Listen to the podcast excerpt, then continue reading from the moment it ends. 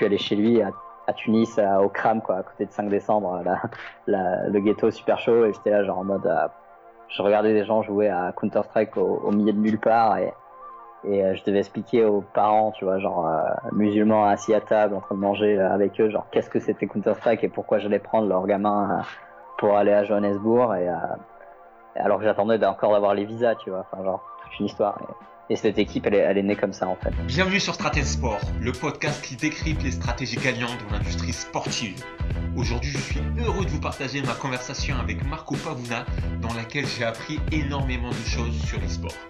Bien que passionné par le gaming depuis son adolescence, Marco nous indique comment il a été amené à se replonger en 2015 dans le milieu de l'e-sport et à se retrouver aujourd'hui à la tête de Limitless, une des grosses équipes du circuit, qui, au moment où j'enregistre cette vidéo, est en train de représenter la France en finale du tournoi mondial disputé en Chine avec à la clé de récompense de 1,5 million de dollars.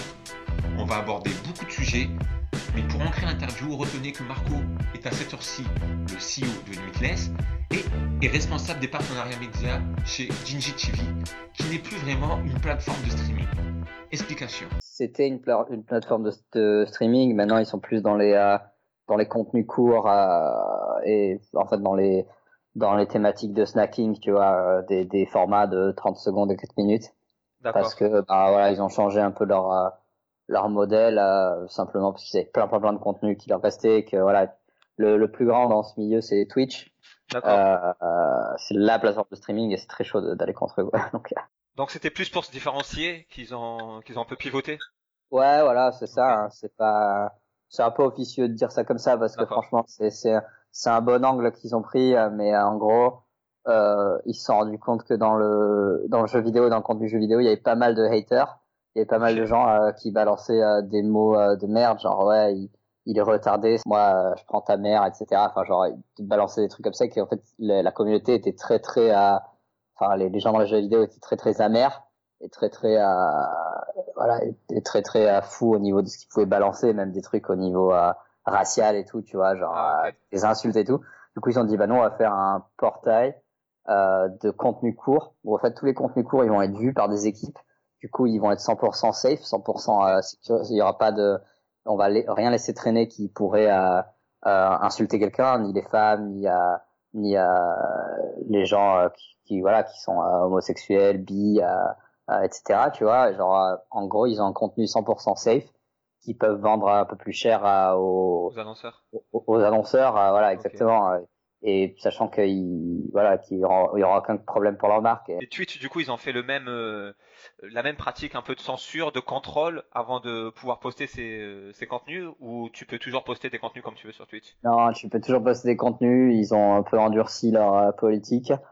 Euh, faut savoir que Twitch depuis le départ, tu peux par exemple pas fumer en streaming. Genre ça se fait longtemps. Il y a des jeux vidéo qui sont bannis euh, des jeux vidéo un peu trop violents euh, ou sexuels, ce qui est un peu ridicule parce que tu peux toujours jouer à GTA. Alors bon, c'est un gros débat dans la communauté. Euh, ouais, ils font gaffe quand même. Hein. Ils regardent euh, de plus en plus ce que les gens font. et ça marche aussi par délation, donc ils invitent beaucoup plus les gens à, à, à voilà. Incitent, okay. Ouais, ils incitent en fait les gens beaucoup à, à, balancer les autres, ce qui est pas cool, mais bon, voilà, ma foi, ça fait éviter des conneries quoi. Et toi, du coup, tu travailles toujours au sein de Dingy TV ou, ou c'est terminé? Oui, bah, là, là, on va arriver à, sur la fin, je pense, parce que bah, j'ai beaucoup trop de travail dans avec euh, Limitless et euh, j'ai vraiment envie d'aller full e-sport. Alors, ils étaient plus sur les contenus jeux vidéo. Moi, j'ai vraiment envie d'aller à 200% l'e-sport maintenant parce que bah, ça fait euh, un peu plus de deux ans maintenant que notre marché il a pris un, espèce de tournant euh, qui qui, l'a fait être considéré par rapport aux marques et voilà, cette année, ça va être euh, encore plus que l'an dernier. Donc, euh, moi, je le vois euh, notamment avec la création de tournois et tout ce qui se passe autour de moi. Donc, je me dis, bon, ben, là, maintenant, c'est le moment vraiment de mettre les deux pieds, tu vois. Alors qu'avant, j'avais vraiment qu'un pied. Et, qu'est-ce qui te pousse à croire que cette année, ça va prendre encore une nouvelle dimension? Euh, ben, En fait, tout simplement le fait que voilà, les deux jeux euh, qui sont les plus populaires maintenant sur Twitch, c'est euh, PUBG, donc Player Unknown Battleground, c'est un, un, jeu de, de survie, de Battle Royale où tu as 100 joueurs par serveur et le dernier qui survit a gagné en fait. Donc ce jeu-là et un autre jeu qui s'appelle Fortnite, qui est un gros gros euh, euh, crédit euh, Street Cred sur les réseaux sociaux parce que tous les influenceurs y jouent, même sur PlayStation et tout, qui est aussi un jeu de survie mais plus cartoon, tu vois. Bah ces deux jeux, euh, ils commencent à y avoir énormément de tournois, tu vois. alors que l'an dernier, ben les gens se regardaient, tu vois. Et genre quand t'as des jeux comme ça joués par 3 millions d'utilisateurs uniques, tu vois, tu te dis waouh, en fait, ouais, c'est c'est vraiment c'est vraiment fou que, enfin, c'est déjà fou que c'est pas arrivé avant, mais là que ça arrive en fait à aussitôt entre le moment où le jeu est sorti, c'est des jeux qui sont sortis a six mois, et, et voilà. Et maintenant, bah, en gros, tu te dis, bah, c'est cool, le gap se referme, tu vois. Ouais. Et avant, tu vois, pour qu'un jeu soit considéré e-sport, il fallait attendre. À, ouais, bah, t'as des jeux, tu peux attendre vraiment bien deux ans, tu vois. Là, maintenant, en fait, les gens, les communautés s'organisent de plus en plus, et tu te rends compte que si tu veux faire un truc, tu peux le faire, tu vois. Même pour des jeux euh, où tu t'y attendais pas, forcément, quoi. Donc, euh, et justement, qu'est-ce qui fait qu'un jeu se prête euh, à la scène e-sport ou à l'inverse ne se prête pas à la scène e-sport?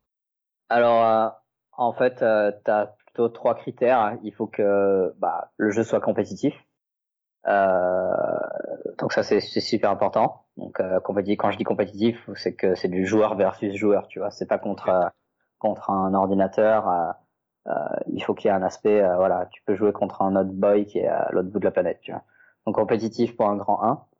Euh, il faut que ce soit un jeu où le publisher, je veux le dire en anglais, hein, euh, euh, et des serveurs et en, fait euh, puisse euh, en fait mettre à disposition tout un aspect online avec évidemment ben, des, des rankings, des, des, des, tableaux leaderboard mis à jour, etc. Enfin, qui est un qui est un suivi.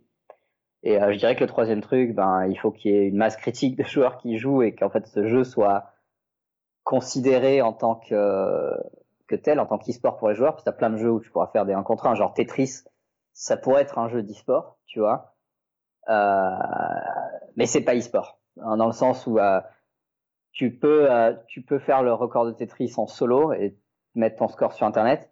Tu peux aussi jouer à 1 contre 1 maintenant, je crois qu'ils ont fait des Tetris comme ça version euh, sur sur Google Chrome, etc mais euh, t'as pas Monster par exemple qui va dire ah je vais sponsoriser du Tetris ou un truc comme ça. Enfin c'est peut-être parce qu'il y a peut-être pas la, le côté wow euh, entertainment tu vois où c'est moins regardable. Et voilà je dirais Grand 3 il faut que ce soit considéré euh, je sais pas dire ça parce que j'ai l'impression de, de, de, de, citer Camelot mais il faut que ce soit considéré en tant que tel quoi. Donc euh, donc en gros euh, en gros voilà c'est t'as as des jeux, ça passe, t'as des jeux, ça casse. T'as plein de gens qui ont essayé de se dire ah ce jeu il est sorti, il va faire e-sport, et au final euh, quelques mois après, ben, il y avait euh, 3000 utilisateurs euh, de connecter euh, le soir, il y avait un, un drop de 300% et ça n'a pas pris, tu vois. Et ça tu peux absolument pas le prévoir hein, au final. Enfin, ouais. des auras des jeux un peu cartoon sur Nintendo, tu diras genre waouh ça ça paye pas de mine je vois pas comment ça peut être e-sport et au final t'as une grosse communauté et ça devient e-sport comme exemple, j'ai notamment euh, Super Smash. Je sais pas si tu connais, c'est un jeu où tu as les personnages de Nintendo et tu peux te fighter en fait. C'est genre, euh, c'est vraiment plateforme. Euh, euh c'est limite, le, limite le premier il était quasi en 2D quoi. C'était un truc tu jouais sur le côté. bah c'est e-sport. Tu vois, genre le jeu il a pris, ça fait des années. T'as les mecs qui se tapent dessus. Enfin, tu dois avoir un gros niveau pour être bon et et et, et, voilà, et ça aussi c'est peut-être un, un, petit 4 hein, dans ce que je disais avant, c'est que en fait pour qu'un jeu il soit, ça s'englobe le tout en fait, pour qu'un jeu il soit compétitif, accepté et que vraiment il puisse rentrer dans cette case e-sport en fait, faut qu'il y ait quand même un, ce qu'on appelle un skill gap, c'est-à-dire faut quand même que les les premiers en fait euh, dans le jeu, ceux qui sont bons, on puisse noter qu'ils sont vraiment bons, tu vois, genre qu'il y ait vraiment un gros gros trou entre eux et, et les mecs d'après, tu vois, que franchement que ça te trouve les yeux et que tu te dis genre en fait ouais pour vraiment être bon à ce jeu faut mettre des heures et et, euh, et voilà. Enfin ça c'est ça c'est un peu plus mon avis. Voilà. et pour revenir sur ton parcours euh, personnel toi comment t'as intégré euh, bah, le milieu professionnel de l'e-sport? Alors franchement je me pose encore la question mais mais franchement après les autres. Parce qu'en fait ben moi j'ai j'ai pas été là tout le temps dans l'e-sport en gros. Ouais enfin pour revenir nous c'est vrai que pour tout raconter, on, s'était rencontré rapidement en 2014. Et à l'époque, c'est vrai que j'avais pas perçu chez toi cet attrait pour, pour l'e-sport. Il était déjà présent ou il s'est développé plus tard? Non, bah, il était déjà présent parce qu'en fait, l'e-sport, tu veux, euh, en tant que tel, là, tout le monde en parle et tout le monde dit genre, il existe, mais il a toujours existé, même dans les années 2000. Et moi, faut savoir qu'avant l'âge de 20 ans, euh, bah, j'étais un gros geek, je jouais énormément à l'ordinateur, euh, à des jeux comme bah, justement à des jeux de tir comme Counter Strike, à World of Warcraft qui était un jeu de rôle, genre à d'autres jeux qui étaient un peu plus tour par tour, plateforme et tout. Enfin, j'y jouais énormément. Et ça, c'était mes années, euh, fin des années lycée, etc., avant l'université. Le problème, c'est qu'à l'époque, ben, quand tu te barrais à, pour faire un tournoi, ben, tu devais prendre ton PC avec toi, tu devais prier que ton père, il te prenne en voiture pour t'amener dans un hangar et lui expliquer et qu'il voit que les mecs, en fait, euh, c'était des, des, gros barbus euh, euh, transpirant en t-shirt et que, voilà, que, en fait, t'allais, t'allais rien gagner, t'allais juste pouvoir voir tes potes et, et limite, il, il allait pas du tout avoir le contrôle de ce que t'allais faire là-bas, mais bon, il t'y amenait parce qu'il savait que ça allait être beaucoup plus cool que de t'amener en boîte et qu'au moins tu pétais ton dimanche après-midi là-bas, tu vois. Et, euh, et en gros, t'avais pas l'organisation qu'il y avait aujourd'hui, tu vois. T'avais pas de marque, euh, tout était fait un peu à la do it yourself et euh, et euh, il y avait pas et ça avait pas bonne presse, tu vois. Genre t'étais geek, bah, tu faisais partie d'un peu des pouilleux au lycée, quoi. Moi, j'étais pas, bah, j'avais la chance d'être assez sympa parce que je faisais un peu de théâtre, donc les gens ils me trouvaient cool, mais franchement, j'étais pas du tout avec les gens populaires tout le temps, quoi. J'étais là je faisais ma life et j'avais les meilleures discussions avec les gars qui bah, qui jouaient au même jeu que moi, tu vois. Et euh, après, ben, je suis allé, euh, je suis allé euh, à la fac. Et à la fac, en fait, euh, j'ai un peu laissé ce côté-là parce que ben, j'avais plus le temps. Enfin, je préférais rencontrer les gens, sortir et je suivais quand même ce qui se passait de loin. Mais voilà, ben, tu sais ce que c'est hein, la fac. Tu commences à regarder tu, tu dis en fait qu'est-ce que je vais faire de ma vie? Et tu commences à faire les études euh, par défaut ou ce qu'il y a devant toi, tu les fais, t'avances et euh, t'avances un peu euh, la tête baissée pendant un moment et et voilà. Et puis moi j'avais bah, justement j'ai fait un focom, rien de spécial hein, vraiment, pour finir après par monter sur Paname et aller plus dans le digital et la pub. Et euh, je pense quand tu m'as connu, j'étais encore en agence, si je dis pas de bêtises. Ouais, je pense que j'étais en agence de pub et tout. C'est là où j'ai rencontré la plupart de mes potes sur Paris. Et euh, ouais, un jour, euh, en finissant euh, dans une agence euh, transmédia un peu sociale, tu vois, où j'étais pas mal sur les réseaux sociaux, je pense que j'ai commencé à voir qu'il y avait un peu de l'engouement pour les jeux, les jeux vidéo et l'e-sport, mais vraiment, j'étais vraiment fait un coup de tête comme ça, genre, je, je suis à la fin de mon contrat, je vais manger un, au resto vietnamien et là j'ai un ami, un très bon ami vietnamien qui fait hey Marco écoute j'ai cinq phénos euh, euh, qui jouent trop bien à Counter Strike, tu connais? Je fais ouais bien sûr. Euh, fait ouais le jeu est devenu monstrueux. Euh, j'ai besoin de quelqu'un pour gérer toute ma com en fait, pour pour gérer toute la communication de l'équipe. et j'ai entendu que toi tu allais bientôt finir à ton taf. Je fais ah c'est cool et tout. Vas-y montre-moi et et il m'a il m'a un peu amené dans ce monde au début et je me suis rendu compte waouh que qu'en fait il avait déjà une bonne équipe parce que je me souvenais que il fallait avoir un gros niveau pour être bon et les gars ils avaient un niveau tu vois.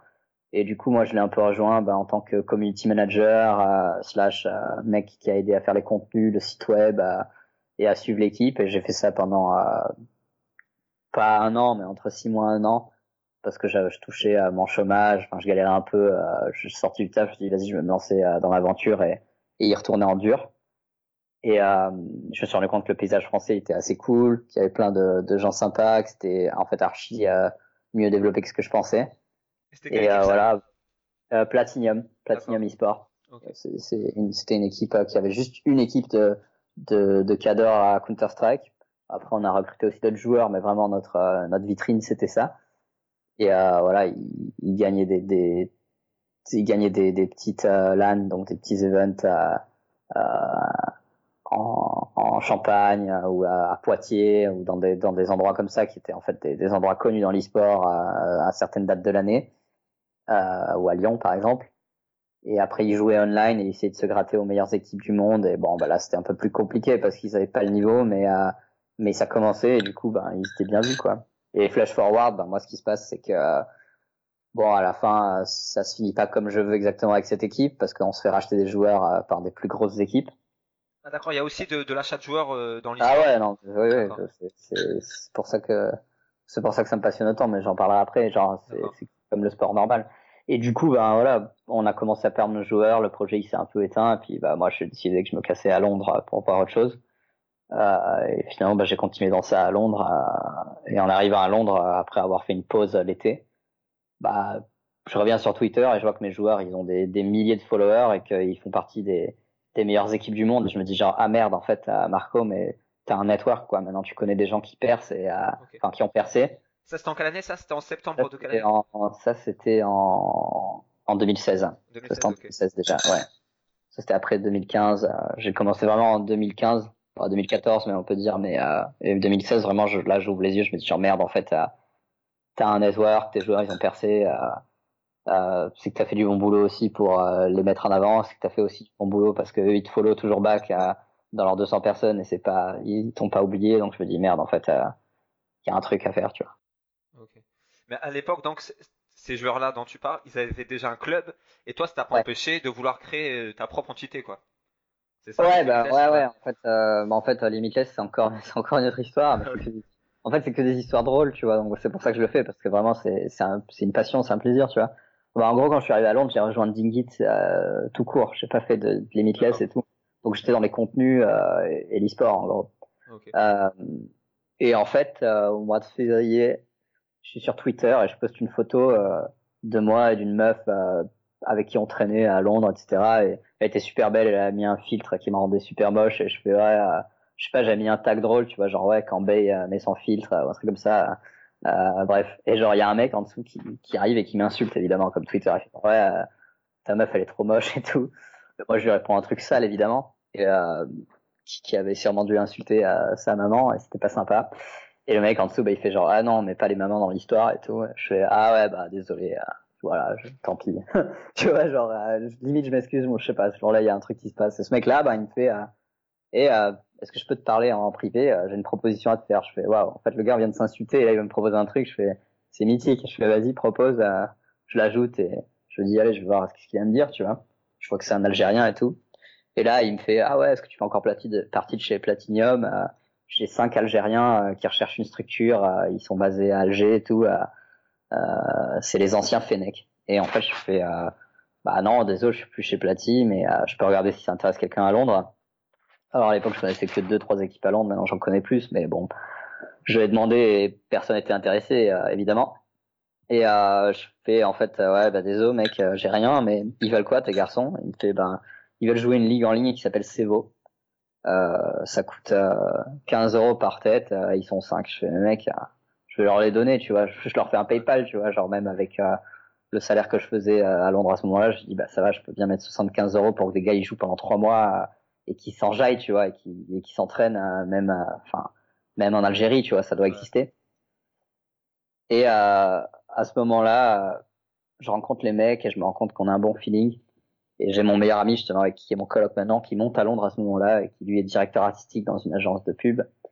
Et euh, je lui fais, euh, il s'appelle Alban, je lui fais Alban, euh, ça te dit qu'on crée une team, j'ai des mecs qui ont qui ont l'air assez chauds et ça peut vraiment être drôle de commencer une aventure. En plus ils sont en Afrique, tu vois.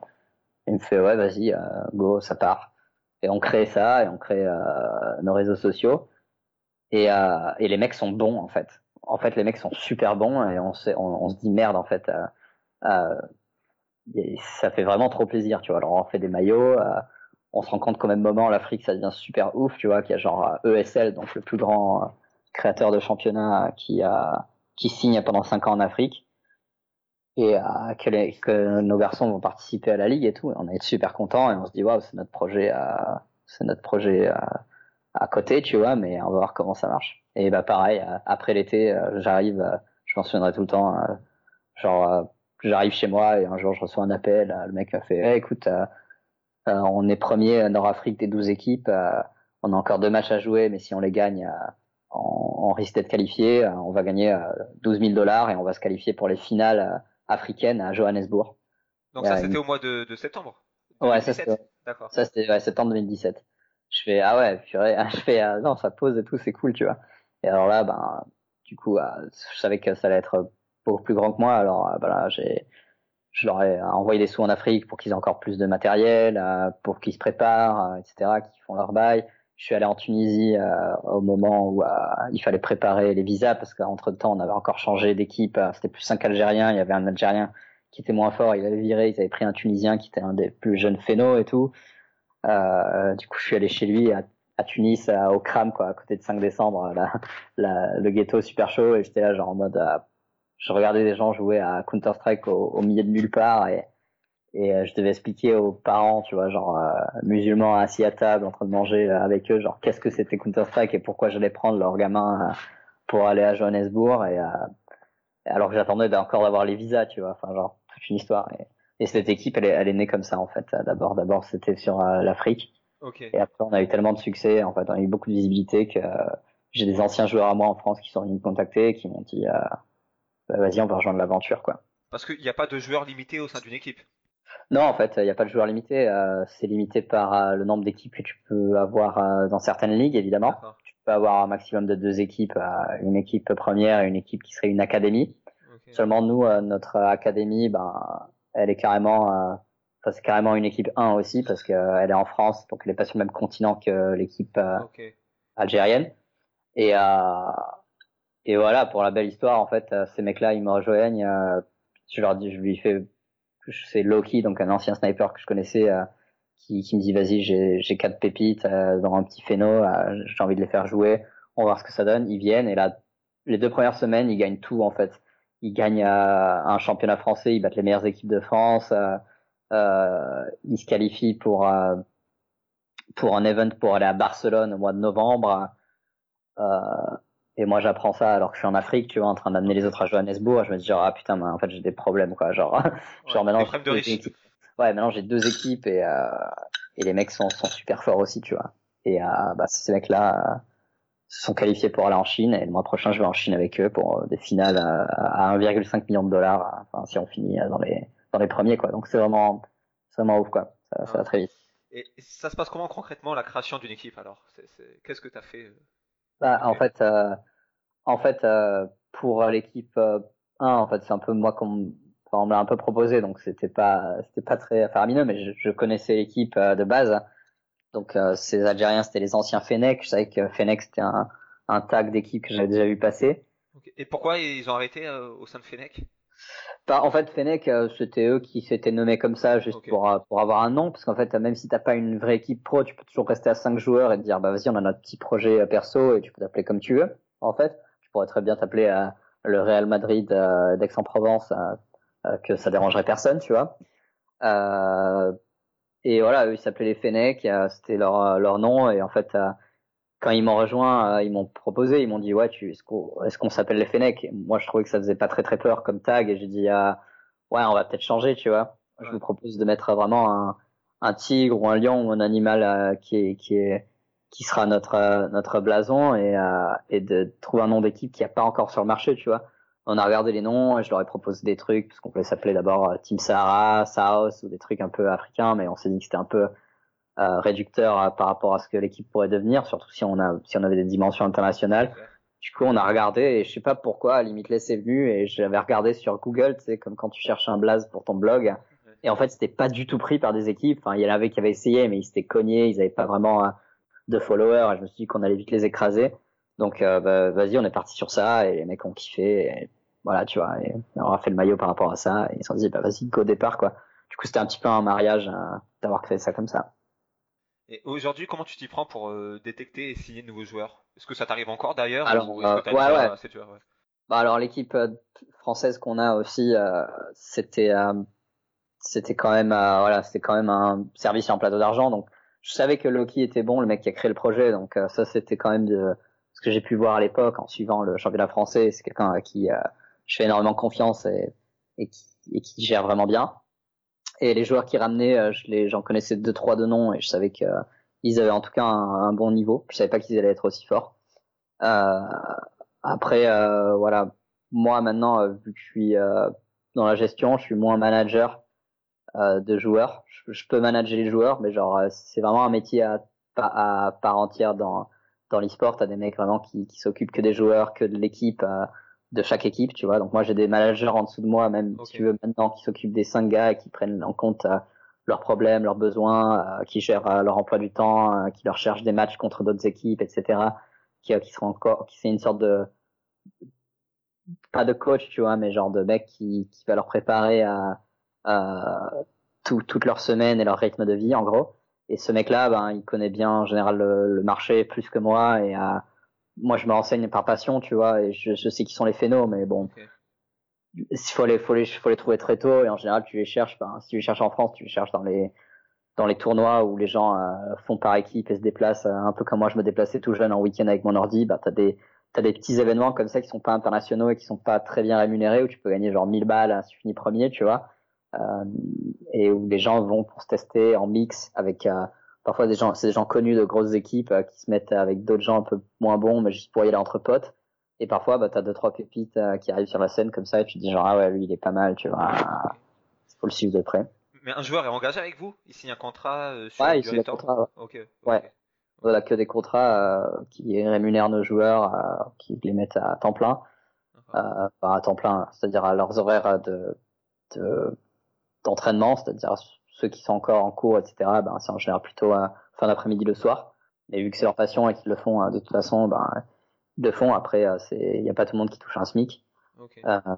mais voilà, c'est comme ça. Donc là, vous avez combien de joueurs qui perçoivent un, revenu fixe, même si c'est pas équivalent à. Alors là, on a on a 14 joueurs en ce moment qui sont rémunérés. Et on a, euh, je dis on a 20 joueurs en tout dans la structure. Ouais, ouais. On peut avoir une fourchette? Ouais, bah écoute, euh, ça va de 200 à 1000 euros. Donc euh, t'en as, évidemment ceux qui sont plus sur les pays européens, euh, ça se rapproche euh, du SMIC parce que c'était quand même dans un pays comme ça, genre comme la France, où c'est compliqué si tu arrives en dessous de certaines sommes. Et puis bah sur le continent africain, c'est moins parce qu'évidemment bah, leur SMIC il est il est un peu moindre aussi, donc voilà. Mais sachant que dans leur contrat, ils sont 100% des gains de chaque événement, tu vois, quasi. Donc donc nous c'est vraiment on les engage pour la visibilité, on les engage pour bâtir la marque, etc. Euh, mais on, on touche pas ou pas trop en tout cas les, les gains des tournois. Et aujourd'hui, il y a seulement les, les, joueurs qui sont rémunérés ou vous, la partie d'une partie du staff, et arrive également à... Non, alors ça c'est voilà, nous le, le staff, euh, même si on est planifié pour euh, les investisseurs en tant que voilà CEO, CEO et avoir des, des, salaires de base pour nous accompagner, surtout au top management. Il y a pas mal de gens qui sont encore là en tant que bénévoles et surtout les, les jobs de middleman, donc par exemple coach. Euh, par exemple manager ou à, les mecs qui font encore euh, certains visuels pour les réseaux sociaux. Euh, donc ouais, il y a encore, euh, on a encore la marge avant de pouvoir payer tout le monde et c'est ce qu'on va essayer de faire cette année. C'est une entreprise ou? Ouais, ouais, c'est entreprise. C'est compagnie. je l'ai basé en Angleterre parce que bah, ça m'arrangeait la conjoncture française. C'était un peu compliqué parce que chaque fois que tu rémunères quelqu'un, évidemment, en tant que patron, tu payes le double à l'État. En Angleterre, c'est différent, donc je me suis dit que ce serait pas mal. Et euh, voilà, du coup, on est, du coup, pour la blague, on est limitless, limited compagnie. donc euh, voilà, tu vois, merci, euh, merci l'Angleterre. Et, et voilà. Du coup, vous avez deux équipes au sein de Limitless, c'est ça, une équipe Africa On en a cinq. On en a cinq en fait. En fait, on a aussi en fonction de quoi? En fonction des jeux sur lesquels. Des jeux, des jeux vidéo, voilà. Mais donc, on a deux équipes qui sont sur le même jeu vidéo, mais qui sont sur deux continents différents. Ok. Parce que toutes les ligues sont segmentées en fonction du continent? Alors, euh, ça dépend, mais genre par exemple, euh, euh en Afrique, la ligue qui a le plus euh, de, de, cash prize, comme on appelle, donc de, voilà, de, d'argent à la clé, etc. Si tu réussis, c'est la ligue créée par ESL. ESL, c'est vraiment des gars qui existent depuis presque 20 ans, si c'est pas 20 ans d'ailleurs, et qui organisent des tournois tout autour de la planète, tu vois. Et ces mecs-là ont réussi à s'organiser par pays ou par région, tu vois. Donc par exemple, il y, a le championnat français auquel on participe euh, pour la troisième saison euh, consécutive, qui est le championnat français euh, Counter Strike. et on a une équipe là, tu vois. On n'aurait pas le droit d'avoir deux équipes dans ce même championnat, c'est interdit. Mais par contre, on a le droit d'avoir une équipe dans un autre championnat. Et bah, le championnat africain, vu qu'ils n'allaient pas faire par pays parce que c'est pas encore autant développé que ça quand même, bah, ils ont fait un championnat continental en fait, c'est le ESL Africa. Ils sont associés avec une grande chaîne de télé euh, en Afrique du Sud. du coup, bah voilà, c'est pour ça que toutes les finales sont en Afrique du Sud et ça permet aux joueurs un peu de rêver, de voyager. Et les finales sont dans des gros events euh, filmés, euh, etc. Tu vois. Ok. En, en, une phrase, pour toi, c'est quoi la culture de, de Limitless? Euh, La culture de Limitless Ouais, que tu essayes d'insuffler. Euh. C'est vraiment euh, la gagne et le développement personnel. C'est, on mise tout là-dessus en fait. Et on crée vraiment des joueurs pros et compétitifs. C'est vraiment notre, notre angle. Ok. Et toi, tu me dis que maintenant tu es, plus dans la gestion. C'est quoi ta, ta métrique euh, clé? Ma métrique clé, euh, ce sera la visibilité, le nombre de viewers euh, sur les tournois. C'est-à-dire que donc ça veut dire sur les plateformes, sur les plateformes sur Twitch, etc. Ouais, sur le, nombre de visibilité que l'équipe peut avoir, qui va nous permettre de trouver des investisseurs ou des sponsors. Et euh, du coup, euh, du coup, euh, voilà, on, on, fait en sorte que nos joueurs jouent des tournois qui sont quand même euh, intéressants de ce point de vue-là, pour pas, voilà, c'est-à-dire ça, ça reste quand même très coûteux d'envoyer une équipe faire tous les tournois et les petits tournois, et bon, bah c'est pas forcément euh, c'est pas forcément euh, bénéfique parce que tu peux envoyer ton équipe entière faire un petit tournoi, je sais pas moi, dans, dans le Var, je sais pas dans, dans, dans un dans, dans une région où c'est très petit pour gagner 1000 balles et pour les défrayer, pour les amener là-bas, ça va te coûter 2000 balles et peut-être que ils vont se cogner parce que ce sera peut-être pas leur week-end et ils vont se faire battre par des équipes euh, plus petites et ça va un peu les dévaluer. Tandis que si tu les fais jouer ben sur des tournois en ligne avec des équipes euh, européennes euh, où tu leur donnes un peu une dimension internationale bah là dès qu'ils gagnent une grosse équipe ça va les faire monter dans les rangs internationaux et en plus de ça ben ça va leur donner la confiance et, et aussi ça va les mettre un peu dans une espèce de de, de tiers 1 des équipes euh, pour qu'ils puissent voilà bâtir un vrai niveau quoi. Et on peut avoir une idée des, chiffres euh, actuellement. Enfin, t'aimerais arriver à quel euh, niveau de, de vue? Et actuellement tu es capable d'en générer combien? Je sais pas par exemple au mois de alors, janvier. Alors bon, moi j'ai les chiffres à l'année parce qu'on a fait on a fait une estimation. Euh, L'équipe africaine, par exemple, peut toucher à 250 000 euh, viewers uniques, donc euh, des personnes qui sont voilà des, des, uniques. Donc ça peut être des gens qui vont revenir plusieurs fois ou qui seront qui seront intéressés par certaines formes de tournois sur le continent africain, slash un peu européen, parce qu'ils jouent aussi certains trucs européens. Et l'équipe française, bah, par exemple, elle fait quatre fois ça, donc euh, elle, elle est autour du million, voire plus, avec les événements qu'on va avoir là. Mais après, aussi les viewers chinois, etc. T'as plein de métriques qu'on qu'on ne contrôle pas. Mais euh, voilà, là, on est passé à, récemment, en tout cas au niveau de la structure, à bien au-dessus euh, du million, quasi à 2 millions de, de, de viewers uniques par année. Donc euh, ça c'est déjà plutôt pas mal euh, pour des gens qui voudraient faire la, leur pub via l'équipe ou qui voudraient sponsoriser et, exister, tu vois. Sachant que c'est c'est rien par rapport à certaines grosses grosses équipes encore qui peuvent aller dans les 30 millions plus, mais voilà. Parce que vous n'avez, c'est le but peut-être ou peut-être pas, mais vous avez le, projet d'avoir par exemple un sponsor unique qui est l'exclusivité avec vous, d'accord bah ouais, là en fait on regarde, on est sur le sur le marché pour ça. Euh, la l'existence de l'équipe euh, va même dépendre de ça sur euh, sur cette année. C'est ce qu'on va réussir à, à, faire tomber parce que pour l'instant on, on, vivait pas mal avec les investisseurs et, et des gens qui avaient des gens tiers qui avaient euh, pour but d'investir dans les sports et de et de et de faire vivre des équipes surtout en Angleterre. C'est ça marche bien en ce moment parce que bah, tu as, des mecs qui voient que c'est un marché qui, est, qui a le vent en poupe, etc. Euh, mais on a envie de se débarrasser un peu de ça pour euh, voilà pour commencer à amener des marques euh, aussi qui sont peut-être pas euh, qui sont peut-être pas euh, dans l'e-sport et les, les accompagner pour pour pour rejoindre ce marché quoi en fait. Donc ça c'est un peu notre but. Et au niveau des investisseurs, euh, c'était de, la love money ou t'as levé des fonds de façon plus euh, institutionnelle? Ah non, j'ai ouais, j'ai eu des, enfin levé de fonds, c'est un grand mot, mais disons j'ai quand même euh, été à des marchés des business angels et j'ai un deck et je leur ai montré un petit peu notre notre courbe et, et notre gain en visibilité. Je les, je, les, ai invités à voir en fait la la puissance qu'on avait en tant qu'équipe et où on se projetait par rapport aux autres.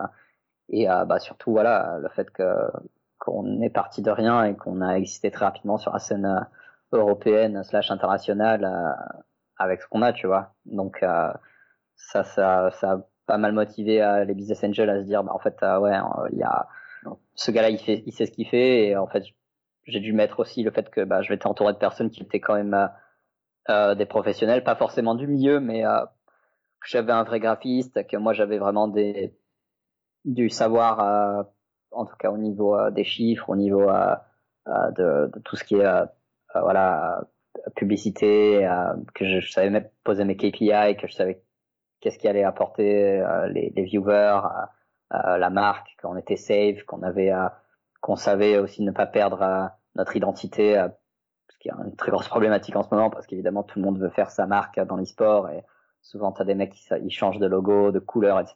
Et que nous, on était plutôt euh, qu'on suivait la même direction et qu'on était on était propre. Et ça, ça a joué, ça a joué beaucoup en fait euh, avec ça au début. Et aujourd'hui, fin février 2018, tu dirais que c'est quoi ta plus grande fierté sur Limitless? Bah, En fait, il y en a deux, j'ai envie de te dire. Ben, c'est c'est qu'en fait, au final, bah, déjà, on est on a réussi à exister en Afrique en tant que bonne équipe parce qu'on a fait un top 3 à Afrique, euh, donc un très bon résultat pour nous qui qui qui, qui étant euh, venus de quatre Algériens, un Tunisiens, qui, ont galéré à avoir les visas au dernier moment. On a dû limite à ajouter l'ambassadeur euh, d'Afrique du Sud sur Facebook en Algérie, tu vois, pour que le mec euh, se bouge le cul, tu vois. Euh, et voilà, bah ça c'est le premier truc parce que bah, moi je me souviendrai toute ma vie, j'étais vraiment à, Tunis je partais en avion le mardi et le lundi euh, matin, ben, toutes les ambassades étaient ouvertes à, de, de 9h à midi. Et je reçois un message des quatre Algériens qui disent oh, ouais c'est bon, nous on a nos, nos, passeports et bon dernier joueur tunisien avec qui j'étais, tu vois. Je dis merde, si lui peut pas y aller, c'est débile, tu vois. Genre ça, ça veut dire que moi je vais devoir jouer à sa place. Enfin ça va être l'horreur, tu vois. On va on va pas aller loin si on fait ça. Et je lui ai dit ben c'était lundi matin, il était en cours à 9h. Je lui ai fait écoute, euh, j'ai un feeling sèche les cours, va à l'ambassade, demande ton visa, quoi. Prends les devants, euh, fais-le, quoi. Et euh, c'est ce qu'il a fait. Et il m'appelle une heure après, il fait Marco, je suis en ambassade, j'ai mon visa. Je fais ça y est, du coup, j'appelle les autres, je fais les gars, on est, on se retrouve dans 24 heures à Dubaï, et on prend le même avion et on va à Johannesburg, quoi. Et 24 heures après, ben, je suis dans l'avion avec ces mecs-là et l'autre équipe française joue le dernier match de qualification pour Barcelone et je pose un pied à, à Dubaï, c'était genre à une heure du matin. Et là, ben, j'arrive et j'ai le, j'ai le wifi euh, de l'aéroport qui se connecte et mon téléphone sonne à l'infini. Et je regarde euh, ouais qualifié pour Barcelone et tout euh, alors qu'on était bah, il y avait que deux équipes françaises à aller. Et on était la deuxième équipe française et j'étais là genre waouh en fait je suis en train de partir à Johannesburg et les Français ils sont qualifiés pour Barcelone dans un mois. Donc c'est à dire dans un mois je suis déjà sur un autre tournoi et j'étais super fier d'eux tu vois et un mois après ben Barcelone euh, avec l'équipe française on bat une des meilleures équipes du monde qui s'appelle Fnatic euh, et on se qualifie pour la Chine, tu vois. Donc, enfin, ça c'était la, deuxième, le deuxième gros souvenir, c'est c'est de dire ouais, en fait. Hein, c'était tout, tout, ce travail, ça, ça a servi quand même à, à, à arriver à ce niveau-là, quoi. Donc c'était vraiment cool. Ok. Et à l'inverse, si demain tu devais recréer Limitless, euh, quelle erreur ne referais-tu pas? Euh, bah en fait là c'est un peu euh, le problème qu'on a maintenant, c'est-à-dire que nous quand on a créé l'équipe, on a vraiment créé en mode euh, très très équipe safe euh, avec voilà, on a mis un lion, on s'appelait Limitless, on a pris notre couleur et, et on est resté un peu dans les rangs. faut savoir qu'il y a des équipes sur le marché qui a qui ont des tags et des logos assez fous, genre une équipe très connue dans le monde, c'est les NIP, les Ninja in Ninjas in Pyjamas, donc c'est les, les, les ninjas en pyjama, tu vois. Euh, qui sont assez funky. T'as d'autres gens qui s'appellent euh, les les licornes de l'amour, tu vois, Unicorn of Love, et qui ont l'équipe tout en rose et leur euh, leur patron, il met une tête de cheval licorne, il se balade comme ça. Enfin, on, si c'était à refaire, je ferais un truc encore plus disruptif, tu vois, pour vraiment créer une marque qui est qui est très très visible. Nous, on de connaissance, ça correspond un peu au... Ouais, voilà. avec toi-même. Ouais, ouais. bien sûr. Après, nous, on, on l'avait fait parce qu'on voulait partir dans une stratégie d'acquisition et on s'est dit si un jour vraiment euh, l'équipe ça va pas, on pourra toujours peut-être euh, la vendre ou au moins euh, s'allier avec un club de foot ou quelqu'un qui veut rentrer dans l'e-sport. Il sera beaucoup plus simple de faire un truc propre hein, et, et, safe, tu vois. D'arriver, de se dire ouais, salut, on s'appelle, je sais pas, les les Jean-Claude Duss et tu vois, et les gars ils vont faire genre ouais, mais en fait vous êtes des petits rigolos, tu vois. Donc moins on a l'aspect pro. Mais voilà, c'est à double tranchant quoi. Et du coup, bah pareil, si c'était un peu à refaire, j'aurais pris peut-être plus d'influenceurs et de et de gens qui sont peut-être pas forcément compétitifs, mais qui, qui jouent à, euh, sur les streamings et qui, qui brassent du monde et de la visibilité, tu vois, parce que c'est toujours bien à avoir, tu vois. Nous, on est archi compétitifs, mais euh, ça fait pas tout, tu vois. C'est quand même bien d'avoir euh, ben, des, des mecs qui ont qui ont de la visibilité et qui, et qui font ça aussi par passion, euh, qui sont juste voilà influenceurs. Aujourd'hui, ça ressemble à quoi pour toi une semaine type? Euh, alors ça dépend. Hein. La semaine type en général, c'est euh, bon pour moi, c'est plus dans les démarches euh, sponsors et parler euh, parler aux gens des ligues, etc. pour, pour qu'on participe encore à plus d'événements, trouver des nouveaux des nouveaux créneaux niveau contenu ou au niveau présence. Donc là, en ce moment, cette année, c'est cette année, elle sera à l'image de la création de contenu et de créer de nouvelles équipes pour stratégiquement prendre le meilleur de nos résultats et les mettre en avant pour qu'on ait encore plus de visibilité. Donc bah là cette année j'ai fait ça, j'ai organisé les équipes, on s'est greffé à une boîte en Grèce de création de contenu qui récupère tous les highlights euh, ce qu'il y a sur l'ordinateur des joueurs et qui gardent les meilleurs moments pour en faire des compilations. Et euh, vu qu'ils sont en Grèce, ils sont pas très chers, donc ça c'est cool. Et, euh, euh, on a un peu délocalisé comme ça, même si on l'a internalisé aussi. Sur quelle plateforme? Alors on, on, le met sur YouTube, mais sinon c'est sur nos réseaux sociaux aussi, tu vois, en majorité. Voilà, on est sur le début, hein, mais c'est voilà, c'est plutôt pour pour créer de la vie, puis pour qu'au niveau du community management, il n'y ait pas que nos résultats ou ou quelques trucs euh, drôles, tu vois, mais qui est plutôt aussi euh, voilà de la création de valeur et qu'on puisse euh, proposer aussi certains packages aux sponsors et leur dire ah, bah, regardez vous allez aussi apparaître dans telle ou telle vidéo. Qu'on a vraiment des cadors et on a vraiment des mecs très forts, donc c'est de les faire vivre et, de les rendre fiers et d'amener au partage, etc. Tu vois, donc au final on n'est pas on n'est pas exempt de du modèle global d'internet qui est de voilà si tu fais si tu crées du contenu il y a toujours de la valeur qui est apportée donc c'est ce qu'on fait. Donc voilà, bah, semaine typique, euh, là en ce moment c'est plutôt à, gérer euh, le calendrier de toutes les équipes, mais plutôt à voir qui joue quoi quand, qu'est-ce qu'on va pouvoir choper comme contenu euh, de ça et, et qu'est-ce qu'on va en faire. Et après évidemment, ben, toujours monitorer les performances des garçons, les préparer pour les events. Et là, ben, en ce moment, ben, je suis dans les visas, donc c'est ambassade de Chine à Paris. Euh, voilà, choper les passeports des, des mecs, préparer le tout, préparer le voyage, euh, leur préparer à une semaine euh, d'entraînement avant d'aller en Chine euh, dans un endroit où ils pourront se retrouver à 5 avec cinq ordinateurs et une très bonne connexion internet, un Airbnb à côté et voilà après les mettre près de l'aéroport d'Orly et les envoyer euh, les envoyer en Chine à, quand ce sera prêt quoi à l'instant T. Donc là c'est ce que je fais en plein pendant pendant que je te parle quoi. Okay. L'industrie de, de l'e-sport, c'est quelle ligue qui a le plus de visibilité? C'est l'Overwatch League? Alors, euh, ouais, alors après, Overwatch, c'est un jeu vidéo sur lequel nous on n'est pas, mais euh, c'est pas, c'est pas, c'est même pas Overwatch en fait. C'est le, je pense les, le, le jeu e-sport qui a le plus de visibilité, c'est League of Legends. C'est un jeu, euh, c'est un jeu à 5 contre 5 dans une faille où tu as la vue d'en dessus et en fait c'est un MOBA, donc c'est un jeu où tu dois cliquer et tuer les mecs et essayer de détruire des tours. Euh, ça c'est le jeu le plus connu euh, parce que bah, c'est Riot Gaming qui l'a qui l'a créé, qui ont qui organise toutes les ligues euh, au travers d'eux et qui ont créé vraiment une franchise avec les, les 10 20 meilleures équipes du monde avec les Coréens, les Nord-Américains, les Européens et là bah, tu peux facilement toucher les les 30 50 millions de de viewers uniques sur les finales hein, qui regarderont ça depuis tous les endroits de la planète, tu vois. Donc c'est assez gros et euh, c'est ce qui remplit le plus les stades à l'heure actuelle aussi, tu vois. Dès qu'il y a un event, euh, dès qu'il y a un gros event, tu peux as facilement 30 000 personnes qui vont s'asseoir pour regarder ça, tu vois. Mais euh, bah, c'est, et c'est 30 000 personnes payantes ou Ouais, ouais. Ah, d'accord, ok. Ouais. c'est des gens qui payent comme pour voir un match de foot, quoi. D'accord. Et, ça bah, revient du coup le, revenu généré par l'affluence, ça revient à qui? Parce que c'est pas des clubs qui organisent. Non, non, c'est, c'est ça revient aux ligues, en fait. Et c'est pour ça que les ligues, par exemple, ils défraient tous les tous les euh, tout l'aspect euh, voyage, invitation, etc. Tu vois, c'est un peu euh, c'est un peu la contrepartie parce que pour l'instant, bah il y a un gros problème dans le milieu, c'est qu'il n'y a pas de vraiment de droit à l'image. Enfin, il y, en a pour les tops équipes sur certains modèles de franchise, mais euh, si tu joues par exemple sur une ligue, euh, genre sur une ligue en ligne, et que eux ils se font les viewers, c'est leur problème et l'argent qu'ils font avec leurs sponsors, c'est eux qui gagnent et c'est pour eux, tu vois. Il n'y a pas de, il a pas de, il n'y a pas de droit télé ou de trucs comme ça. On peut voir par contre des, des compétitions retransmises sur l'équipe l'équipe 21 par exemple en France, je sais pas s'il y a d'autres modèles. Et dans ce cas-là, l'équipe 21 achète les droits non de, de diffusion? Bah non, même pas parce ah, que si, ça se trouve, ils sont, si ça se trouve ils sont sur un jeu vidéo qui leur permettent de pas le faire. Alors il y a des jeux euh, qui demande de payer euh, quelque chose, il y a une enveloppe à donner pour pouvoir avoir les droits de, de jouer sur ce jeu.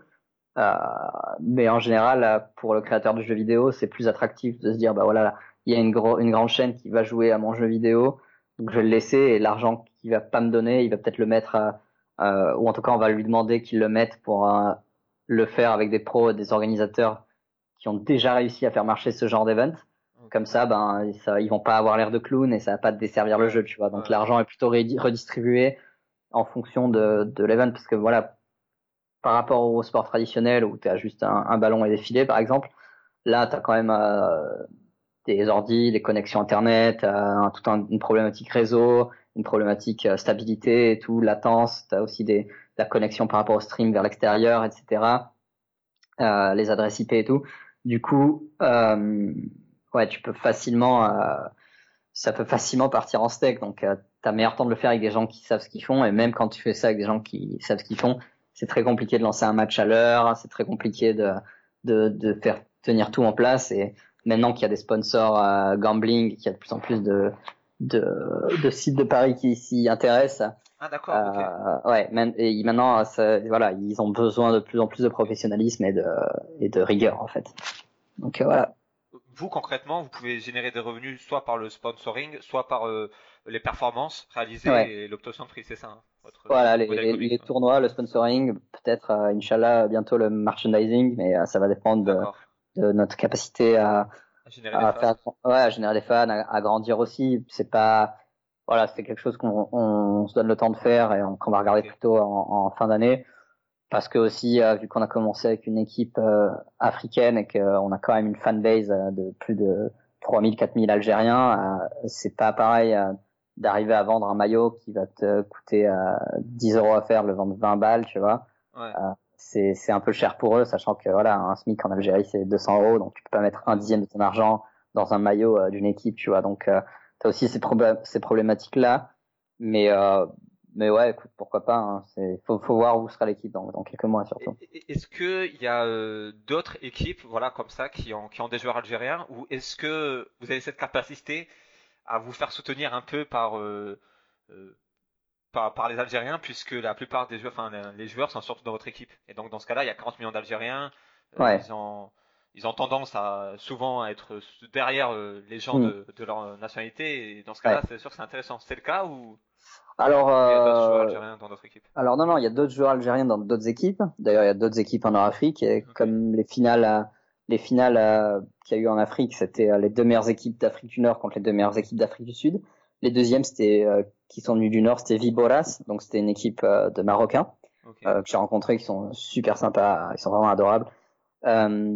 mais voilà, en Algérie, t'as Fractals, t'as t'as Viva l'Algérie, t'as plein d'équipes qui existent comme ça, qui sont semi-sérieuses ou sérieuses, tu vois. Mais non, t'as un, as un gros, t'as un, as un gros paysage.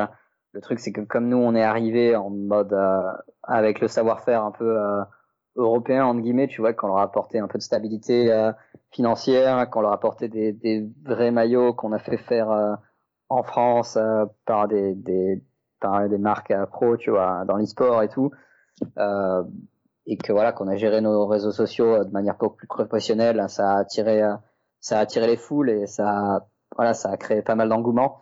Donc de là à se dire que c'est nous qui porterons le truc algérien, je pense pas, ce serait vraiment prétentieux. Mais euh, voilà, ça, ça fait rêver beaucoup de personnes. Euh, ça fait bouger aussi euh, le marché algérien et nord-africain.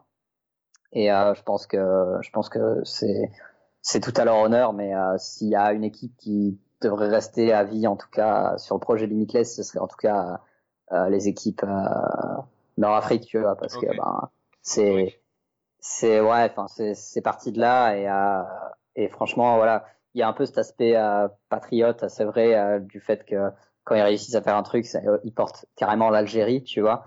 Et vu qu'ils sont, ils ont été créés pour être tout le temps au top de toutes les compétitions africaines, qu'ils y arrivent souvent à, à, aller au moins en demi ou en quart de finale, ils sont tout le temps très regardés et très soutenus et ça fait vraiment chaud au cœur, tu vois. Même, même, même pour moi, tu vois, ça me fait beaucoup plus plaisir de d'avoir une équipe euh, euh, algérienne où je vais recevoir des, selfies, des photos de mecs qui sont dans des dans des apparts bourbiers euh, où il y a rien, tu vois, ils sont là derrière nous devant leur leur écran qui, était un vieil écran que tu aurais pu acheter en 2000 mais qui nous regardent, tu vois, et qui ont qui ont de l'espoir et ils se disent allez go, ils sont avec nous, tu vois, que de se dire voilà en fait ça va être juste des mecs qui, qui vont juste nous regarder pour pour nous foutre la pression en France et et qui s'en foutront de nos résultats, tu vois. Donc, euh, donc c'est, c'est les deux tranchants.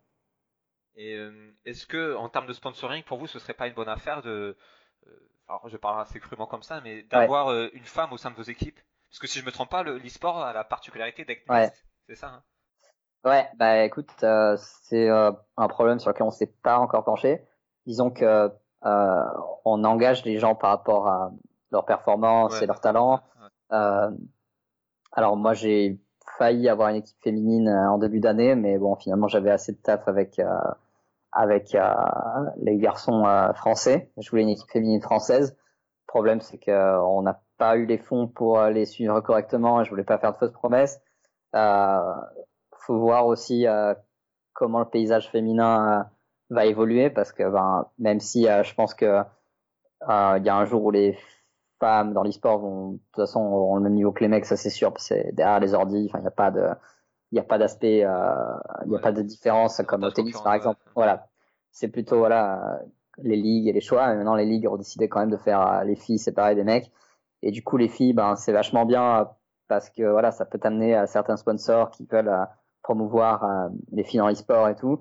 Mais après au niveau tournoi, pendant un moment c'était pas mal désertique. Enfin même la meilleure, la meilleure équipe française à, à, à CSGO, euh, ça arrivait qu'il y avait des trois mois où elles jouaient pas du tout ensemble, tu vois, où, il y avait rien, pour après se revoir, euh, s'entraîner un mois, se voir en tournoi, euh, tout écrasé, et, et finalement, ben, arrêter pendant trois mois après, tu vois. Donc c'était pas mal désertif pendant un moment. Là, c'est mieux, mais à voir en fait, à voir qu'est-ce que ça donne, que, comme, où ça va aller. Tu vois. Les compétitions ne sont pas séparées. Ça veut dire que les filles peuvent intégrer des équipes d'hommes.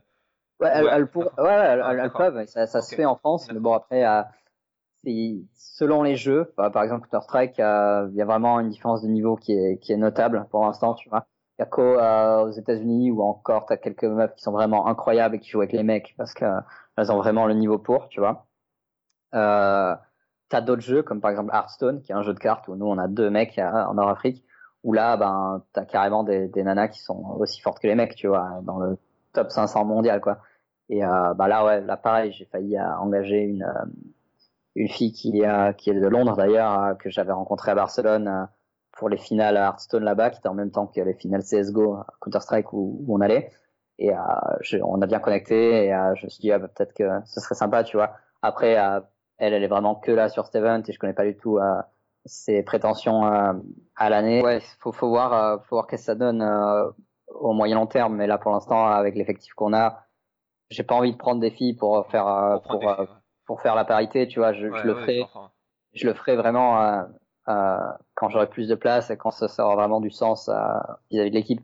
Par contre, voilà, chez Dingit, déjà dans dans des boîtes plus organisées autour des contenus et des trucs, bah là on avait des filles notre responsable marketing, c'était carrément une, une irlandaise très sympa qui nous mettait sur des tournois, des trucs. Donc, il y a, y a de la place dans, dans l'e-sport pour les femmes, hein, ça c'est ça c'est sûr et certain. Mais c'est encore marginal. En... C'est moins de 10% de, de femmes. Ouais, ouais, Après, il euh, n'y a pas de, il a pas de gros trous euh, dans l'e-sport au niveau salaire euh, pour les femmes, moins que pour les hommes. Enfin, moins que par rapport aux, aux, autres métiers en fait. C'est-à-dire que une meuf qui fait vraiment bien le taf et tout, ben évidemment, elle, est rémunérée sur les tournois, sur la visibilité, etc. Et je pense pas aussi les meufs qui se stream et qui sont sur des plateformes comme Twitch, etc. Ben, oui euh, en général, elles, elles, apportent plus de viewers parce qu'il bah, y a des mecs qui aiment bien avoir une touche féminine à, à l'e-sport et voir leur jeu au travers d'un spectacle ou surtout elles sont plus sympas et plus expressives aussi émotives euh, en live que certains mecs qui vont juste être euh, neutres et qui vont juste soit soit faire esquisser un sourire parce qu'ils ont gagné ou rager parce qu'ils vont perdre et puis après ils vont arrêter de streamer tu vois. Elles vont être beaucoup plus en mode maman genre ouais merci mes followers et tout et et créer des contenus ou même tu vois euh, mettre des, des photos d'elles et leurs goodies et de ce qu'elles ont eu et, et, de comment elles ont décoré leur chambre aussi, l'endroit où elles stream, etc. Et euh, elles ont un peu cette sensibilité qui manque chez, chez certains mecs. Donc euh, pour les influenceurs et pour toute une partie de l'e-sport, ouais, clairement. Et je pense qu'il y en a déjà pas mal qui le font. Après, pour une équipe euh, compétitive, ben, si elles sont compétitives, ouais. Euh, sinon, ben, à voir, tu vois. Mais bon, il y a, crois-moi qu'il y a des équipes qui le font déjà et qui et ça se passe très bien pour pour les femmes quoi. Et j'ai également vu que oui, il y avait des clubs de foot qui avaient investi dans des équipes. À hmm. part le foot, il y a d'autres sports qui ont investi dans, dans les sports euh, Ouais, euh, bah, des équipes de basket aux États-Unis, ça se fait beaucoup. euh, des équipes de basket. Euh, Qu'est-ce qu'il y a d'autre hein? Non, c'est plutôt ça, parce que bah, après c'est des, équipes en général, ça peut être des équipes qui soient multisports aussi, tu vois. Euh, en Pologne, il y a des équipes de handball slash football qui sont de D2, D3, qui ont des équipes maintenant, tu vois. Ou je pense par exemple en Suisse, le Lausanne Sport a investi dans l'e-sport, alors que le Lausanne Sport c'est polysport, tu vois. Okay. Euh, ça dépend de ce que les gens veulent faire. Hein. Il y a des équipes qui le font juste pour exister euh, sur le marché. T'as des t'as d'autres équipes euh, qui ont vraiment trouvé des bonnes euh, des bonnes équipes dès le départ, comme par exemple North, qui est l'équipe du FC Copenhague, qui a direct racheté un gros line-up international et qui s'est mis sur un de jeux, tu vois. ça dépend des profils. Le problème, c'est que comme c'est encore un peu l'ancien monde, avec des gens qui ont un certain âge, tu vois, qui font pas partie de notre génération non plus. Euh, il y a des trucs qu'ils peuvent pas faire et ben nous notre jeu, par exemple Counter Strike, vu que c'est les terroristes contre les antiterroristes, il y a pas mal de barrières à l'entrée encore parce que c'est encore mal vu par rapport à ce qui s'est passé en Europe, etc. Et du coup, tu as des équipes de foot qui vont peut-être, euh, comme le PSG, se mettre plus sur euh, du FIFA, euh, du Rocket League ou des jeux pas violents entre guillemets, tu vois, genre où c'est des jeux de sport, e-sport, tu vois, ou des, des, trucs comme ça, et qui ont commencé par là, tu vois. Donc il y a aussi l'aspect éduquer le marché, qui est qui est une grande chose et qui est, qui est une thématique euh, sur laquelle on travaille euh, constamment en fait dans l'IA, qu'on est constamment en train de d'expliquer aux gens ce qu'on fait et, essayer de le mettre aussi euh, en avant graphiquement sans mettre bah, des mecs avec des calages, tu vois, mais à les faire rentrer dans un univers où on est en fait des joueurs avec une équipe et que c'est des mecs derrière leur ordinateur qui sont pros, qui ont un lifestyle, mais qui sont suivis, etc., etc. Et justement, pour, sur le PSG, est-ce que tu as un avis euh, sur la façon dont ils ont investi euh, Alors bon, bah, le PSG, ça va surprendre personne, je pense, mais en fait, ils ont vraiment beaucoup d'argent, donc ils s'y ont mis pour s'y mettre. Ils voulaient très rapidement avoir des équipes compétitives. du coup, ils ont pris un des meilleurs joueurs hein, qui était à la retraite de League of Legends. Ils ont fait une équipe League of Legends et ils sont qualifiés pour la. Enfin, ils ont payé le slot qui vaut un million euh, qui est pour euh, League of Legends, euh, la Ligue 2 internationale. C'est quoi le slot? Le slot, c'est un, c'est un, si tu veux, c'est ils, ils, ont acheté, ils ont acheté leur place en ligue, si tu veux. Il y a, il y a League of Legends, ils ont, ils créent les LCS, donc c'est les League of Legends Championship Series, donc c'est des, c'est deux tournois par année avec euh, bah voilà les meilleures équipes du monde. Et puis tu as la première ligue en fait qui est toujours 10 équipes en Europe et 10 équipes euh, euh, aux États-Unis, j'extrapole, hein, euh, qui sont là et en fait les deux derniers ils sont draftés, enfin ils sont ils vont en play-out et les quatre premiers ils vont en play-off, un truc comme ça. Et en fait Paris Saint-Germain pouvait pas aller directement dans cette ligue 1, donc ils ont payé un million pour être en Challenger League, donc en Ligue 2. Et peut-être que s'ils gagnaient, ils allaient en Ligue 1. Le problème, c'est qu'ils sont jamais gagnés. Euh, ils sont restés une saison ou deux saisons, je crois, et là le projet est déjà dissous. Donc ils ont gardé que FIFA, ils ont gardé que FIFA et Rocket League, hein, qui est un jeu euh, de voiture où tu dois marquer, euh, t'as des voitures et un ballon de foot et tu dois marquer dans des buts avec euh, des voitures en fait en cognant le ballon. Enfin c'est assez fou. Euh, du coup ils ont deux jeux et le projet là actuel, je sais pas exactement, je suis pas chez eux, je sais pas ce qu'il y a dans leur tête. Je pense qu'ils vont encore exister évidemment parce que voilà leur stratégie c'est d'être partout, tu vois. Mais euh, voilà, ça dépend de la stratégie des clubs. T'as as des clubs, ils veulent vraiment euh, percer, être bons. T'as des clubs, ils veulent vraiment le faire parce qu'ils sentent que que c'est le début, euh, que c'est le début de quelque chose, tu vois. Parce que même si l'e-sport existe maintenant plus en tant que mode, mais en tant que niche, on, on a la même visibilité que le hockey sur glace au niveau mondial, mais on est loin encore de, de de la FIFA ou des trucs comme ça ou des, des, gros événements sportifs internationaux, tu vois. Donc, donc eux, je pense qu'ils sentent le fait que dans 10 ans, ça va être vraiment énorme et qu'on est au début de quelque chose. Donc, euh, c'est plutôt voilà se placer logiquement euh, et à moindre coût euh, sur ce marché, tu vois. Donc, voilà. Et justement, toi, tu vois comment e-sport dans 10 ans? Bah ça c'est ça c'est vraiment une bonne question parce que bah déjà je pense que il y aura plusieurs sortes d'e-sport parce que bah, par exemple tu as la réalité virtuelle hein, qui devient de, de mieux en mieux. Donc, tu auras des jeux e-sport en réalité virtuelle hein, qui vont devenir des jeux un peu de sport parce que finalement, ça va demander d'avoir des capacités physiques hein, pour pouvoir te déplacer et être bon. Donc, est-ce que ça va être encore de l'e-sport? Je pense que oui, parce que ça va être des jeux, mais euh, il y aura cette dimension-là. Donc, euh, je pense que l'e-sport réalité virtuelle, ça va être un truc. Euh, L'e-sport, à proprement parler, comme on le connaît aujourd'hui, il va grandir à, à, encore exponentiellement. Et je pense que ce sera toujours les, les mêmes jeux qui seront euh, qui seront au sommet, avec évidemment quelques surprises. Euh, je pense que va y avoir euh, un aspect un aspect franchise un aspect équipe lié aux grandes villes qui va être encore plus développé. Donc, bah, comme tu le PSG, l'Olympique de Marseille, je pense que vraiment il y a des pôles qui vont se dégager. Tu vois, genre Paris va vraiment avoir une grande équipe, que ce soit via le PSG ou via autre chose, tu vois. Londres, pareil, ils vont commencer à franchiser des trucs, à, à faire en sorte que, que ça devienne vraiment une capitale de l'e-sport. Donc, euh, euh, ça risque d'être intéressant. Ça risque d'être intéressant parce que ça pourrait permettre également de, de faire, de créer des rivalités entre les clubs. Ouais, ouais, carrément. C'est sympa pour. Euh, carrément, mais après, voilà, le truc que je pense qui ne changera jamais, c'est que ça restera du jeu vidéo et qu'il y aura toujours des jeux de salon et que voilà comme des jeux euh, e-sport de combat à la Street Fighter ou à ben t'as des les meilleurs joueurs de Street Fighter en Angleterre en tout cas c'est des mecs qui peut-être viennent du ghetto qui viennent de n'importe où tu vois genre euh, qui font ça sur la PlayStation et juste qui ont poncé le jeu tu vois et qui sont des mecs qui ont forcément pas des moyens de ouf et qui sont pas le le jeune blanc de 18 à 25 ans que tu verrais derrière son ordinateur euh, en mode avec les meilleurs trucs mais plutôt des gars qui ont un talent et qui se baladent et, euh, et qui, qui, gèrent leur marque à proprement parler. Je pense qu'il y aura toujours l'aspect euh, un peu homemade, un peu euh, n'importe qui peut vraiment percer.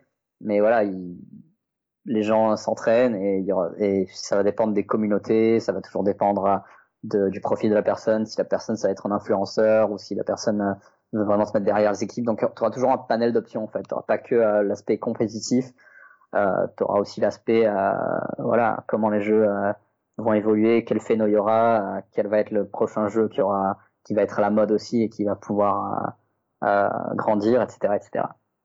Et, et l'e-sport au JO 2024, tu y crois?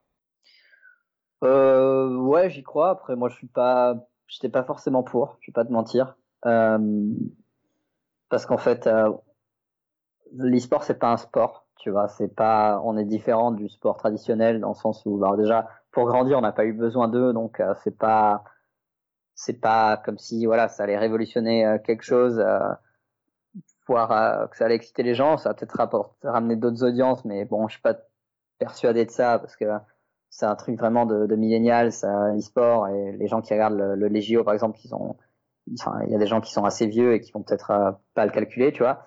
Après après voilà comme je dis tout le temps hein, genre le basket personne euh, est propriétaire du basket, tu vois. Tu prends un ballon de basket, tu vas dans la rue, tu y joues, tu vois.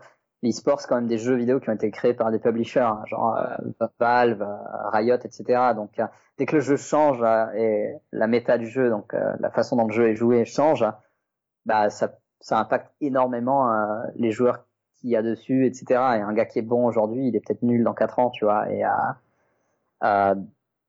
et même au-delà de ça, tu vois, genre tu ramènes une marque à, au JO en fait. Tu, tu, tu joues au basketball mais qui appartient à Monsieur Basketball, tu vois. Donc c'est c'est bien, mais c'est pas pour moi c'est pas une finalité, tu vois. C'est vraiment plus un coup de com euh, que.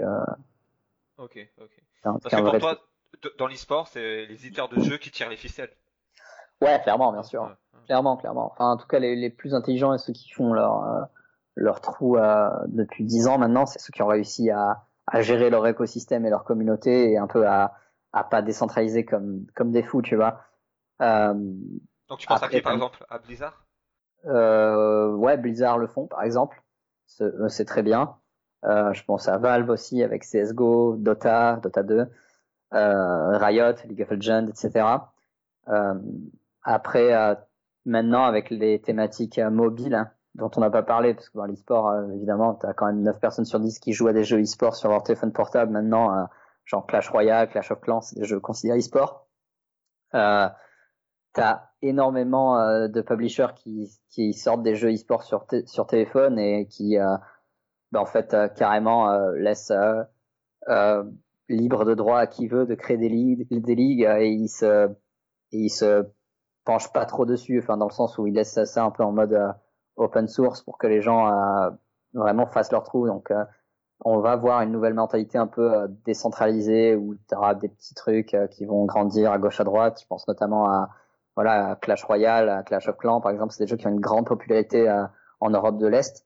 Et du coup, tu as des meilleurs tournois. Ben, en Serbie, tu as des super tournois Clash Royale. Euh, Bulgarie aussi, j'avais vu qu'il y avait un truc qui était sorti où ils avaient fait des finales qui étaient assez extraordinaires.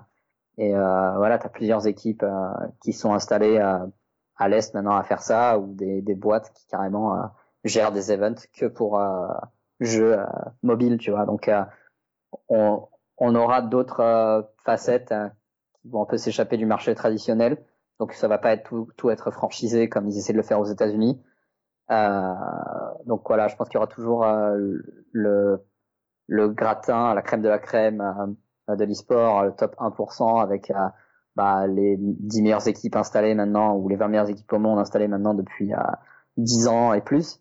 Et puis bah, derrière, tu auras tout le monde un peu, bah, soit comme nous, euh, ou alors des gens qui, qui ont vraiment euh, un certain angle dans l'e-sport, qui, qui, sont que sur certains jeux, genre euh, que, que des jeux mobiles ou que des jeux plateforme ou des jeux tour par tour qui, qui vont petit à petit gagner en, en force et en visibilité. Quoi. Et, pour terminer, quelles ressources, toi, conseillerais-tu à toute personne qui souhaiterait euh, en savoir plus sur, euh, ben, sur l'e-sport, sur son industrie? C'est un bouquin qui a été écrit par un Français euh, qui, qui, présente l'e-sport et je crois qu'il l'a même écrit en anglais. C'est A Guide, an entrepreneur, un entrepreneurial guide to e-sport, donc un guide pour entrepreneurs à l'e-sport.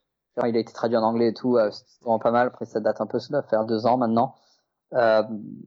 Donc ça, ça c'est pas mal pour comprendre un peu l'e-sport. Mais voilà, moi, c'est plutôt euh, l'e-sport, ça devrait être un truc qui vient euh, d'une passion pour un jeu et qui devrait pas venir en mode euh, je veux venir pour l'e-sport, mais en mode genre j'adore FIFA par exemple. Je connais un gars que c'est un phéno et j'ai envie de le faire participer à des à des ligues, à des trucs. Ben, je vais je vais le manager pendant un moment. Tu vois, c'est un peu son agent joueur. Euh, je vais le mettre sur des sur des events. On va gérer ses réseaux sociaux et partir vraiment en mode euh, starification autour d'une équipe, d'une d'une line-up ou d'un d'un mec, tu vois et euh, bâtir des trucs comme ça, vraiment le faire, euh, le faire euh, pas pour forcément créer un empire tout de suite, mais pour, pour plutôt suivre un projet auquel on croit ou en tout cas un jeu vidéo qu'on connaît parce que bah y a rien de pire que d'avoir une équipe dans un jeu vidéo qui est en fait une pour un jeu vidéo dans lequel tu ne comprends rien, tu vois, c'est compliqué. Euh... Donc toi, ce que tu conseilles, c'est de vraiment incarner ça, c'est-à-dire de prendre quelqu'un qui adore ça et qui est capable d'incarner l'équipe. D'accord, ok. Ouais, Ouais, ouais, il faut vraiment. Euh, et alors voilà, moi, il y a, y a trois cas de nouveau. C'est genre, t'as des gens qui sont très pros, qui sont des community managers, qui sont des gens qui ont qui ont fait euh, même du management ou qui ont été dans des grosses boîtes de pub, etc., qui ont un peu mon profil. Bah, ces gens-là, je, je les conseille de petit à petit euh, se renseigner, de regarder des streams, de regarder s'il y a des jeux qu'ils préfèrent. Et à mon avis, s'ils connaissent déjà l'e-sport, c'est qu'ils sont déjà dû à connaître ça via certains canaux. Euh, et, voilà, qui, qui restent dessus et qui commencent à, à, à s'enseigner de voilà, quelles sont les barrières à l'entrée pour leurs jeux vidéo, qu'est-ce qui est intéressant, où sont les events. Euh, tu peux facilement trouver euh, quels sont les events français euh, chaque année. As les ESWC à Paris, la Lyon eSport, euh, la DreamHack à Tours, Marseille et tout. Tu as plusieurs, plusieurs events comme ça. C'est limite de se déplacer, de, de voir aussi comment ça se passe. Et voilà, de partir de, de jeux, de, de domaines qui les intéressent en tout cas, et de, de, composer par rapport à ça. Sinon, bah, c'est de rejoindre des structures euh, françaises bien installées euh, comme euh, LDLC, AAA, qui, qui existe depuis maintenant plus de dix ans.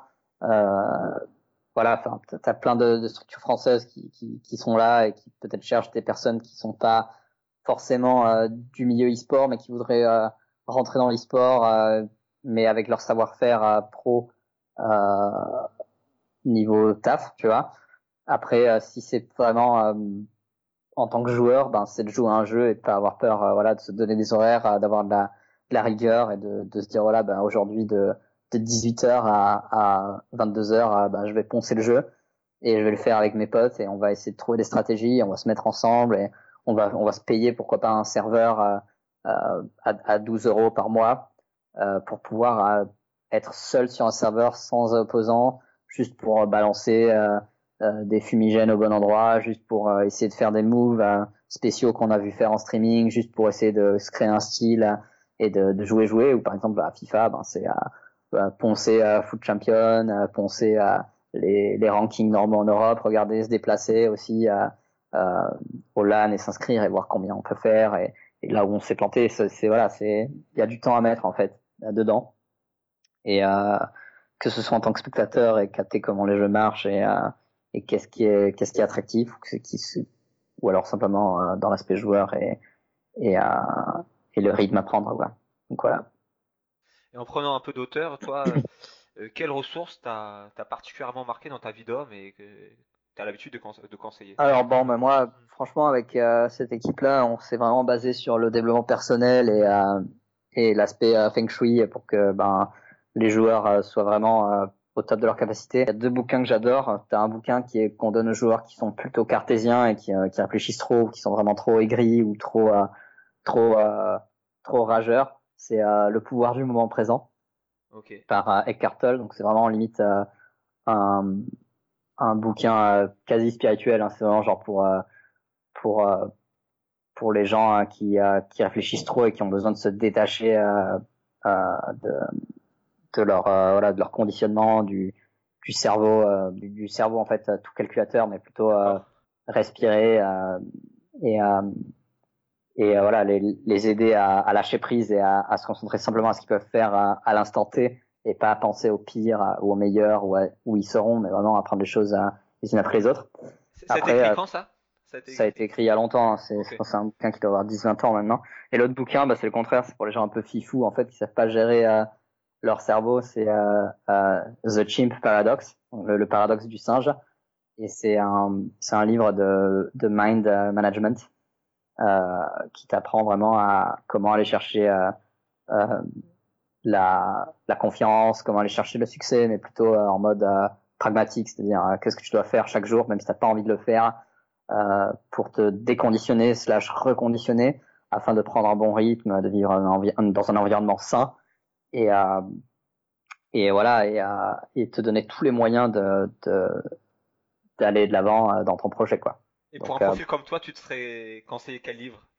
Bah moi je me suis conseillé le premier livre parce que finalement euh, même si j'ai l'air fou et et et que je suis quelqu'un de, de très spontané, voilà, bah, mes problématiques ces quatre dernières années, elles sont quand même très cartésiennes. Je suis quand même vachement dans le management et je dois gérer mon temps je dois gérer mon énergie, je dois gérer euh, un peu tout ce que je fais euh, avec les gens, etc., la manière euh, dont, euh, dont je parle, etc. Donc euh, pour moi, ça a dû être un travail à, à faire vraiment dans l'instant présent et vraiment à, à, mettre de la conscience à chaque instant dans ce que je faisais pour pouvoir vraiment donner la meilleure expertise et avoir le maximum de tact plutôt que de juste dire un truc qui me, qui, que je pensais logique mais qui n'allait pas parler parler à tout le monde, tu vois. Donc euh, créer en fait, à trouver euh, une manière de créer de l'empathie euh, et, de vraiment sentir comment être comme un chat, quoi. Comment être au bon moment, au bon endroit, mais aussi socialement parlant avec bah voilà avec toutes sortes de personnes parce que bah, dans l'e-sport tu vas croiser des geeks tu vas croiser des mecs hein, qui sont des, des des cols blancs des mecs qui sont de l'ancien monde des, des mecs business, euh, des gens qui, comprennent rien, tu vois, tu dois être capable de parler à tout le monde. Donc, euh, des, des gens qui littéralement euh, n'ont jamais entendu parler de ça, jusqu'au mec qui a carrément va, va te poser une question super précise sur le jeu et pourquoi on n'a pas fait tel ou tel move, tu vois. Et tu dois être capable de leur répondre à tout, tu vois. Donc, c'est plein de panels, quoi. Ah, c'est intéressant ce que tu dis. Ouais. Et si on souhaite retrouver plus d'infos sur, sur Limitless ou, mmh. sur toi, Marco, on peut, on peut vous retrouver où? Alors, bah, Limitless, euh, on est sur euh, Facebook, Limitless GG. Tu, tu mets un, mot. Donc, euh, GG, c'est gaming. Mais en gros, c'est Limitless GG parce que ben, on est parti d'un site internet qui est limitless.gg. Donc, c'est les sites faits par Google en point gaming. après, sur Twitter, on n'a pas eu autant de chance. Je crois qu'on s'appelle Limitless GG UK, donc UK à la fin pour parce qu'on est en Angleterre. donc ça, c'est pour nos réseaux sociaux. Et bah voilà, c'est pour l'équipe. Moi, c'est genre je, suis plus actif euh, sur Twitter maintenant. Je, Facebook, j'aime plus trop. Donc pour mon côté perso, c'est euh, The eSport Pro. Donc euh, vraiment, c'est voilà, c'est un tag que je mis comme ça. Je me suis dit, ouais, les gens peut-être qui cherchent ça, bon, je cherche juste un professionnel d'e-sport, ils vont peut-être me trouver. Donc c'est pas du tout prétentieux. J'ai juste mis ça pour essayer de, de bait. Stratégique, ouais, ouais. stratégique, tu vois, parce que j'ai un, un, ami qui est qui est avocat dans l'e-sport il s'est appelé à The e-sport lawyer, tu vois. Donc je me suis dit vas-y, je vais prendre le, même angle et voir ce que ça donne. Bon, pour l'instant pas grand chose, mais c'est marrant et voilà. Bah, de toute façon, on peut me retrouver par les Limitless aussi, donc euh, voilà. Je, vous encourage à, suivre un peu ce monde-là et à à essayer de regarder euh, s'il y a si s'il y a un truc qui vous fait vibrer. Parce qu'il y a vraiment la place pour tout le monde encore. C'est le début d'un grand truc, c'est un Eldorado et euh, il va y avoir encore beaucoup de mouvements, tu vois. Moi, je sais pas du tout euh, si Limitless va rester en tant que tel ou s'il va pas y avoir euh, un rachat ou si nos équipes vont pas partir ailleurs ou si on va recruter d'autres équipes, etc. Mais ah moi, ce que je fais, c'est que voilà, bah, c'est c'est très commun dans l'e-sport que ça bouge énormément et qu'il y a des shuffles. Euh, moi, je pense qu'on va avoir euh, quand même un tronc commun qui va rester euh, en Afrique et sûrement sur euh, une partie de l'Europe avant d'être full internationaux et de partir sur l'Asie. Est-ce qu'on va garder le même management? Est-ce qu'on va Est-ce que chaque personne va pas changer de poste aussi pour se surprendre et faire autre chose? À voir, tu vois. Merci d'avoir écouté jusqu'ici. Vous avez maintenant la possibilité de m'aider en moins de 5 secondes. Pour ce faire, abonnez-vous à Straten Sport depuis votre plateforme d'écoute de podcast préférée ou laissez-moi un avis sur Apple Podcasts ou iTunes. Vous pouvez également partager l'épisode avec les personnes que ça pourrait intéresser. Tout cela aidera le podcast à être mieux référencé et m'encouragera à investir plus de temps sur ce format. On se retrouve sinon dans deux semaines avec un nouvel interview réalisé avec un autre expert. Bonne journée